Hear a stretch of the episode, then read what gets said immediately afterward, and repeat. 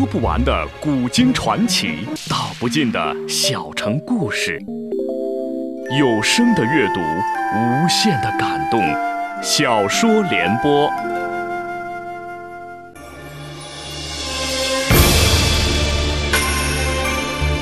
宋仁宗很会做皇帝，中国古代的三大发明出在他执政时期。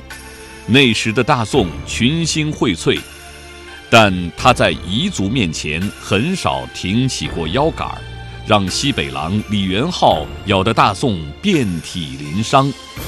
请听由秦俊撰写的《大宋天子》系列小说《宋仁宗》，由时代播讲。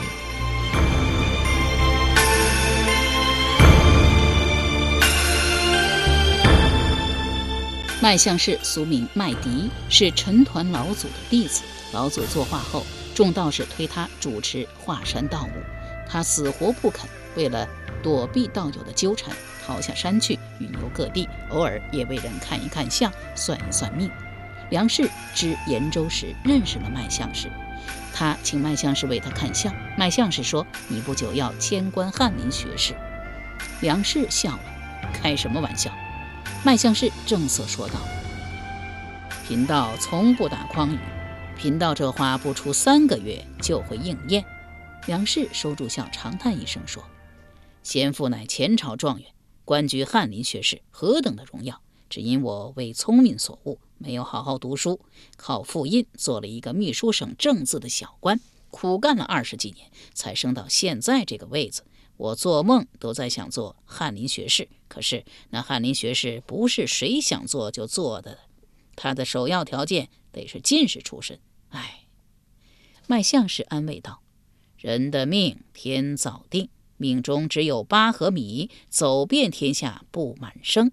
从你的相上来看，你一定能做翰林学士，而且不出三个月。”三个月后，他面见宋仁宗。自言前为朋党己逐，被仁宗破例升为翰林学士，后迁迁将将，反复了几次，定格在枢密副使这个位子上。农志高反叛，他请缨前去平叛，大败而归。他很害怕，不知道这个官位是否还能够保住，便再一次请卖相士为他看相。卖相士说：“你的官不但能保住，还要升一升。”梁氏又笑了：“败军之将，朝廷不治罪。”已经万幸了，还能升官？卖相士道：“你脸上不但没有一丝儿悔气，额头还特别亮，这官一定能升。不过你得想办法帮一个人，送人玫瑰，手有余香。您要我帮谁呀？”梁氏问。“狄青。”狄青。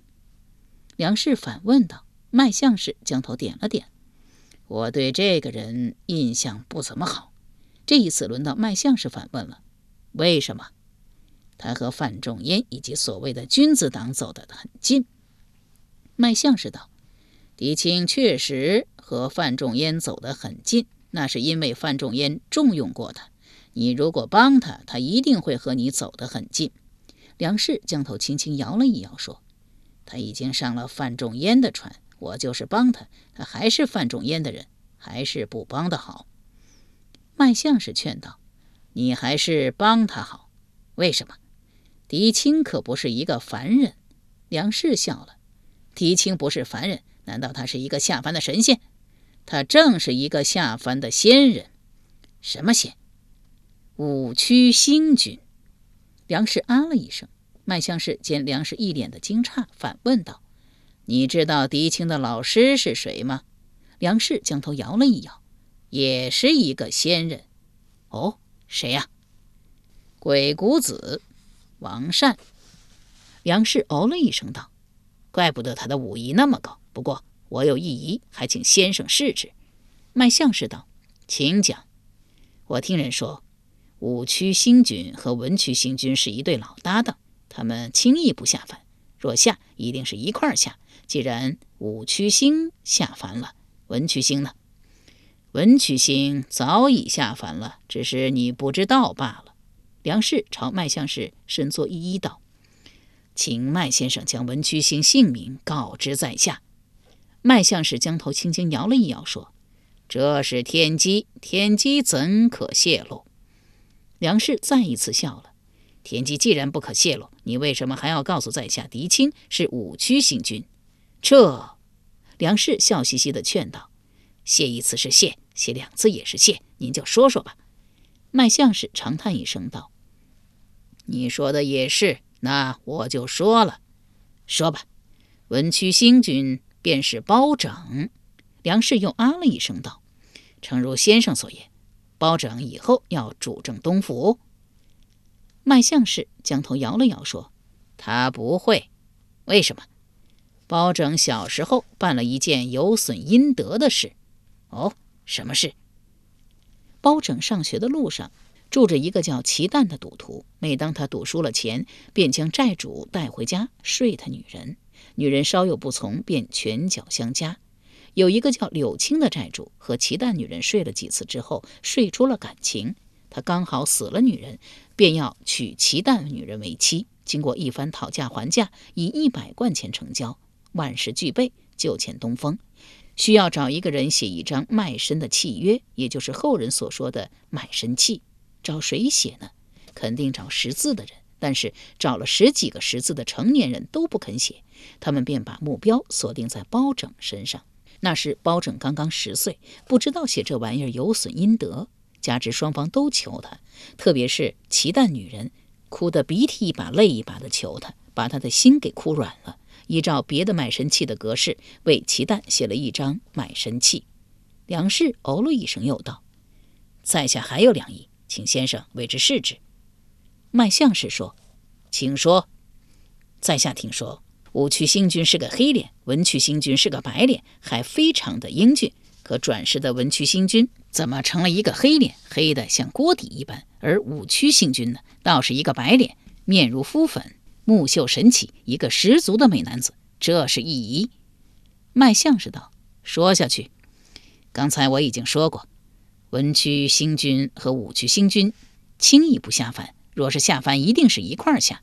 他俩咋没一块儿下呢？而且……”狄青和包拯的年龄相差十几岁，也就是说，武曲星君比文曲星君硬是晚下凡十几年，此二疑也。你说完了吗？卖相士道。梁氏回道：“完了。既然你说完了，你喝杯茶，听贫道慢慢的给你解说。”梁氏将头点了点，端起面前的茶杯。你刚才是不是说狄青与包拯的年龄相差十几岁？卖相是问。梁氏将头点了点。其实包拯和狄青的年纪相差的没有你说的那么多。那实际差多少？只差九岁。梁氏道：“就是九岁也不小啊。请问武曲星君为什么不和文曲星君一块下凡呢？他们原本要一块下凡的，都怪那个霹雳大仙。您所说的霹雳大仙，不就是太祖爷吗？”梁氏问：“正是。”麦先生有意卖了下关子，说了正事之后，也端起了面前的茶杯，轻啜慢饮。饮了一杯后，又来一杯，依然是轻啜慢饮。梁氏有些急了，用右手指敲了敲茶几，说：“麦先生，你讲啊，你咋不往下讲了呢？”麦相士将头点了点，但依然是轻啜慢饮，直到把这杯茶饮完，才不慌不忙地说道。宋太祖虽然回归了仙班，但对大宋的社稷依然关心。听说玉帝遣文曲星和武曲星下凡辅佐他的侄孙皇帝，很是高兴，便在自己的仙府设宴，为文曲星和武曲星饯行，把二位星君喝高了，被各自的仙童扶到府中，倒头便睡。文曲星醉得轻一些，睡到第二天亥时六刻便醒了。此时，距玉帝要他下凡的时间只剩两刻，他连脸都没顾得洗，驾起祥云，不到一刻便来到丰都城上空，降落在冥界第十殿。此殿是专管投生的，此殿的阎王就是转轮王。转轮王埋怨说：“你怎么才来？快快去拿你的人皮，到泸州城东小包村投胎去吧。”文曲星说了一声对不起，扭头就走。不一刻，就来到了转世房。只见第七间房的门上画了两个星君：文曲星君和武曲星君。他推开房门，疾步而入，慌忙之中竟抓起了五曲星君的人皮，披在身上，径奔小包村。梁氏道：“怪不得包拯长这么黑。哎，我如果没有猜错的话，五曲星君酒醒以后也来到了转世房。”因为文曲星把他的人皮拿走了，他只得披上文曲星的人皮投胎去了，是不是这样？是这样。既然是这样，我又生一疑。脉相氏又道了一声：“请讲。”五曲星君喝得再醉，也不能一醉九年呢。梁氏问：“不是九年，是九天。”梁氏道：“您说错了吧？”“没错。”梁氏道。你要是没有说错的话，那就是说五曲星君酒醒之后，又在天上待了九年才下凡。要不他比包拯小了九岁，怎么解释？好解释的很。好，怎么解释？仙界一天便是人间一年呐。梁氏又哦了一声道：“啊，明白了，明白了。呃，你让我帮狄青，而狄青和我官职相同，又是皇上的爱将，还需要我帮吗？”脉象是又一个反问：“农志高作乱之事，你不会不知道吧？”“当然知道。”“狄青主动请缨，要去岭南平叛，你也应该知道吧？”“知道。”“朝廷给狄青派了一个叫石全斌的做监军，你也该知道吧？”“知道。”脉象是复问：“石全斌是一个什么样的人？你也知道吧？”“啊，知道。”脉象是追问。他是一个什么样的人？哎，典型的小人一个，比当年的赵高还坏。麦相氏继续问道：“如此一个人去做狄青的监军，这仗还能打得胜吗？”梁氏回道：“是有些困难，所以你要帮狄青。”杨氏问：“怎么帮？”劝说皇上不让石全斌做监军。好，我听你的。送走了麦相氏。梁氏便进宫见驾，劝仁宗不要给狄青派监军。这是梁氏第一次帮狄青。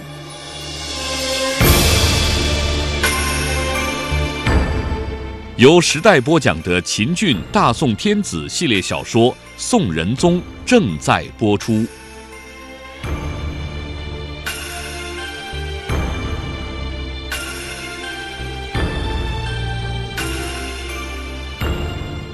梁氏第二次帮狄青，源于一个小道消息和他的私心。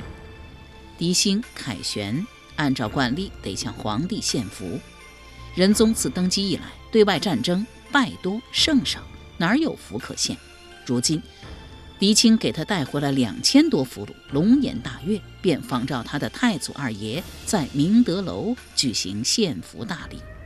李泌又在吉英殿设宴，宴请狄青等有功将士。因他特别高兴，喝多了酒，回到寝宫，没有一丝睡意，便与张贵妃拥被而坐，闲唠起来。张贵妃长叹一声说：“想不到一个贼配军竟有如此大的本事。”仁宗笑侃道：“不是狄青有本事，是朕有本事。”张贵妃微笑不语。农志高反叛，横行十数州，自以为了不起。狄青一出马，不到两个月便将他剿灭了。你说狄青是不是一匹千里马？仁宗问。张贵妃颔首回道：“是，当然是。”这匹千里马是谁发现的？张贵妃何等聪明，一听就知道仁宗问这话的意思，笑盈盈地回道：“是陛下您呢。”仁宗又道：“有一古哲人说过这么一句话。”千里马常有，伯乐不常有。这话不知道你听说过没有？张贵妃依然笑盈盈地回道：“听说过。你既然听说过，那你就给朕说一说，是朕的本事大，还是狄青的本事大？”当然是陛下呀！仁宗揽过张贵妃玉颈，照着她的脸颊吻了一吻，说：“你很会说话呀。”张贵妃娇声娇气地说：“不是臣妾会说话，事实就是这样嘛。”“好好，事实就是这样。可是啊，仁宗叹了一口气：“有好些人不是这样想。某件事干得好，某次仗打得好，往往会说这是某某大臣、某某将军的功劳啊，把让某大臣去干这件事、某某将军去打这次仗的皇帝晾在一边。比如澶渊之盟的签订，让大宋和契丹由不共戴天的仇敌变成了和睦相处的兄弟之国。”到如今已经四十多年了，没有发生过战争，世人便把这功劳记在寇准头上，说他如何如何好。先帝反倒成了一个多余的人。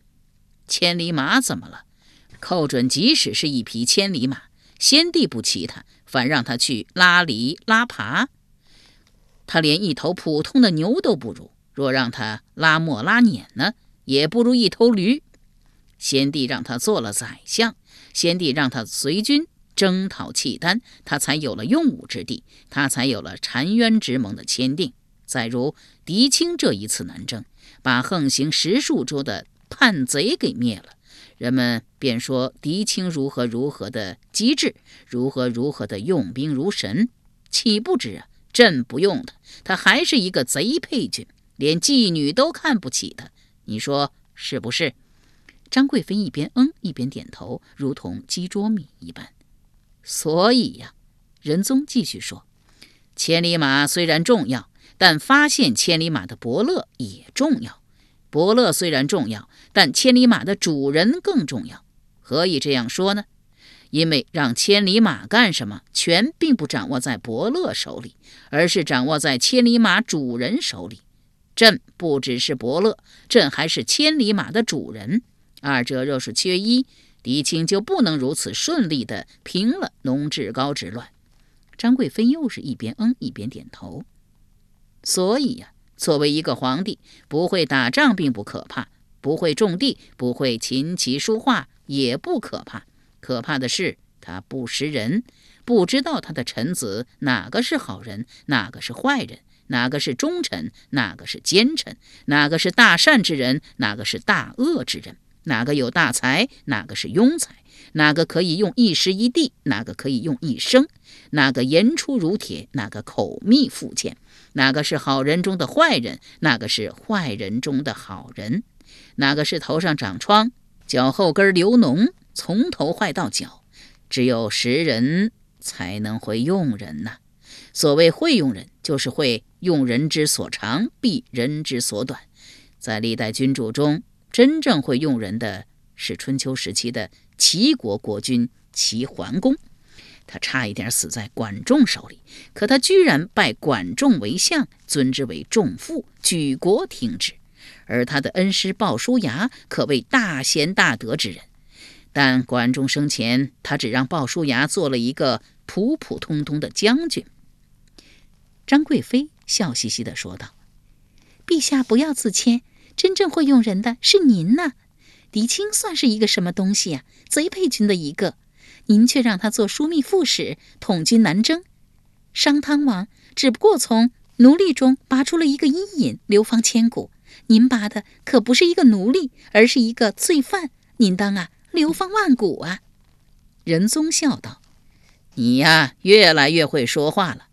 哎，朕问你，不管狄青是什么出身？”他毕竟为朕立了大功，应当怎样封赏啊？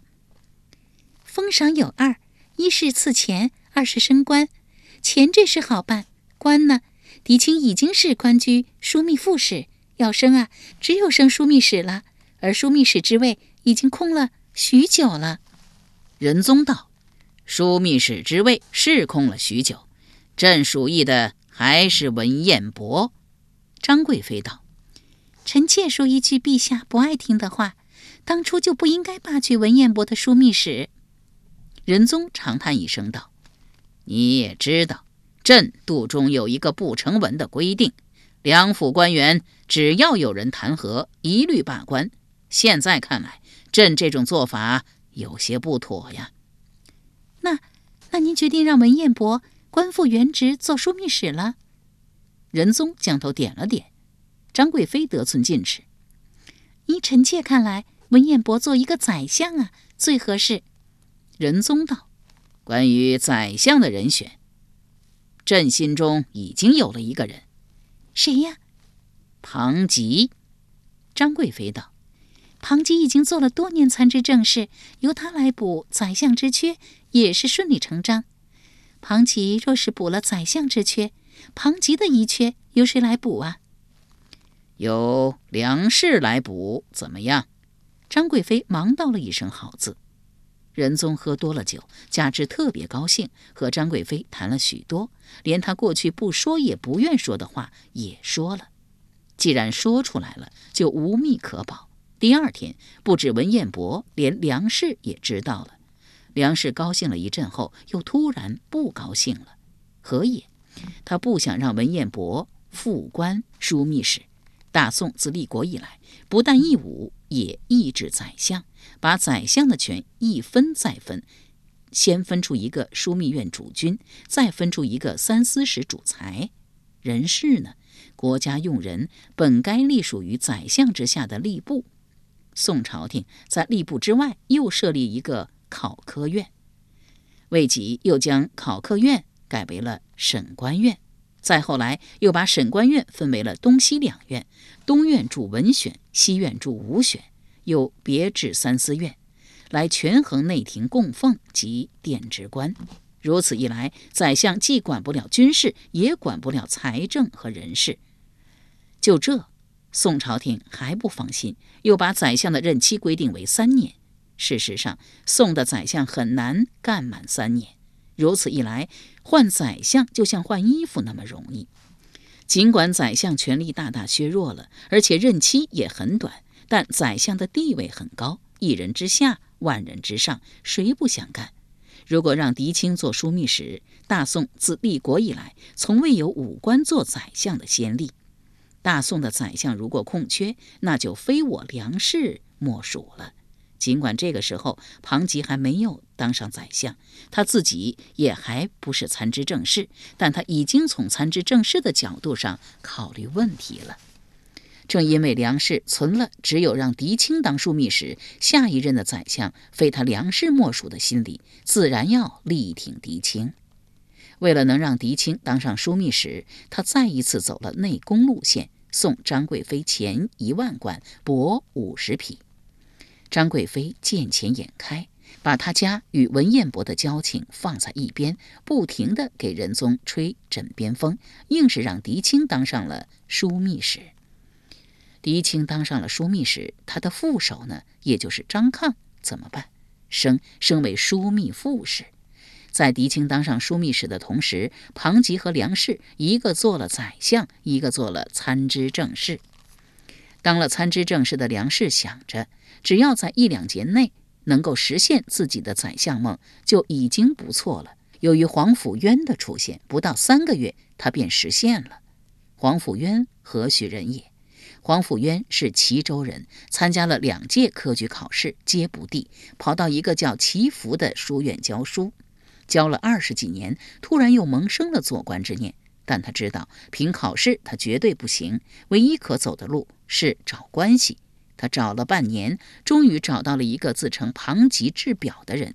这个人叫赵清旷，人送绰号小张仪，拍着胸脯说：“这个事就包在我身上，少说也让你当一个县主簿。可是啊，你得有银子打点才行。”黄甫渊问：“得多少？”“五百两。”黄甫渊啊了一声道：“，这么多呀？那四百两呢？我手头只有二百两。”赵清旷讥笑道：“你就这么点钱，还想当官？”黄甫渊陪着笑脸道：“啊，我借，我这就找人去借。”赵清旷沉着脸说：“我还有很多事要办，我等你三天，我只等你三天。”黄甫渊点头哈腰道：“好好。”第三天，赵清况从上午等到下午，又从下午等到了晚上，等到将近子时，还不见黄甫渊露面，长叹一声。这个人怕是没有借到银子，没脸来了。他刚一上床，传来砰砰的敲门声。他一跃而起，披上衣服，踏拉着鞋子将门打开。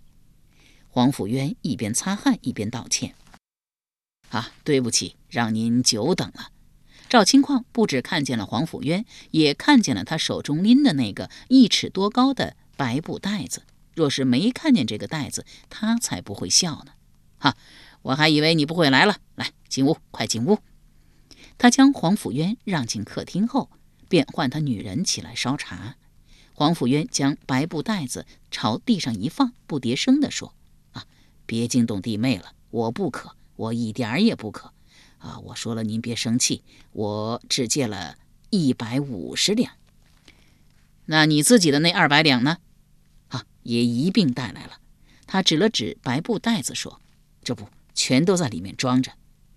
哎，三百五十两就三百五十两吧。”我明天起个大早去汴京，你就在家等着我的好消息吧。